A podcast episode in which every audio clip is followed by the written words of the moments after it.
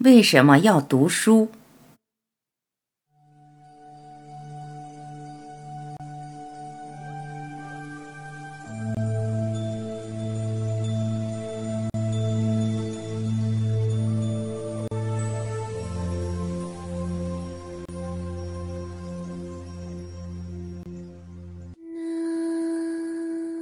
一，读书越少，越容易对环境不满；读书越多，越容易对自己不满。读书少，看问题往往是于主观简单，归咎外因，牢骚抱怨；书读多了，人变得谦逊沉着，明晰，更知道自己的短处在哪里，视野提升，心胸开阔，拨云见日，迷途知返。抱怨什么？不如读书。詹伯侯。二，你迷茫的原因在于读书太少而想的太多。杨绛。三，学识永远属于你，无人可以抢走骗去，请努力读书。一书。四，人之气质由于天生本难改变，唯读书则可以变其气质。曾国藩。五。不管工作多么繁忙，生活多么艰辛，读书和听音乐对我来说始终是极大的喜悦。唯独这份喜悦，任谁都夺不走。村上春树。六，读书可以经历一千种人生，不读书的人只能活一次。乔治·马丁。七。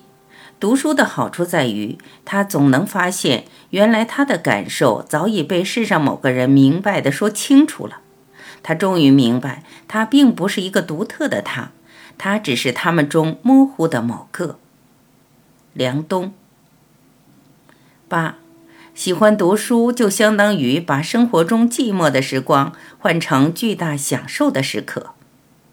莫泊桑。九。读书使人得到一种优雅和风味，这就是读书的整个目的。而只有抱着这种目的的读书，才可以叫做艺术。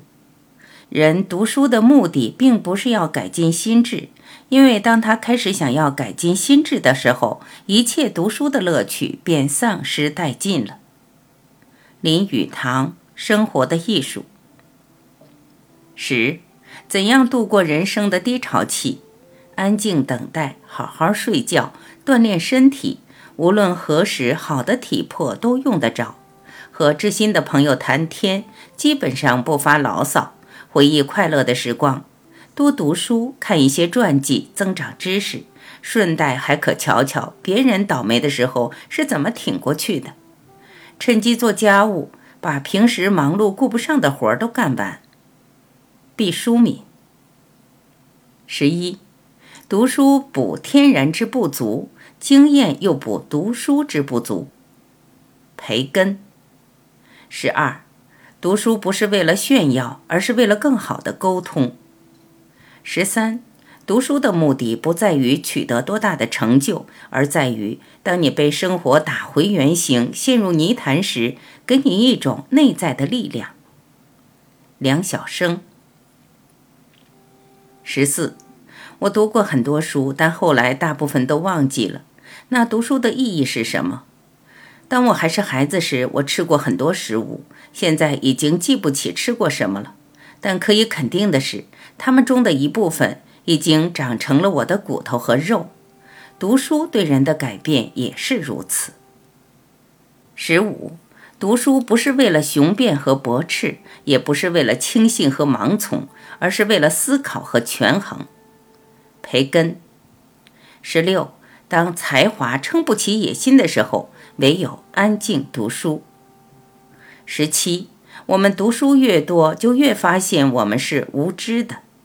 十八，读书多了，容颜自然改变。许多时候，自己可能以为许多看过的书籍都成过眼烟云，不复记忆。其实它们仍是潜在的，在气质里，在谈吐上，在胸襟的无涯。当然也可能显露在生活和文字中。三毛。十九读书是为了离开你讨厌的圈子。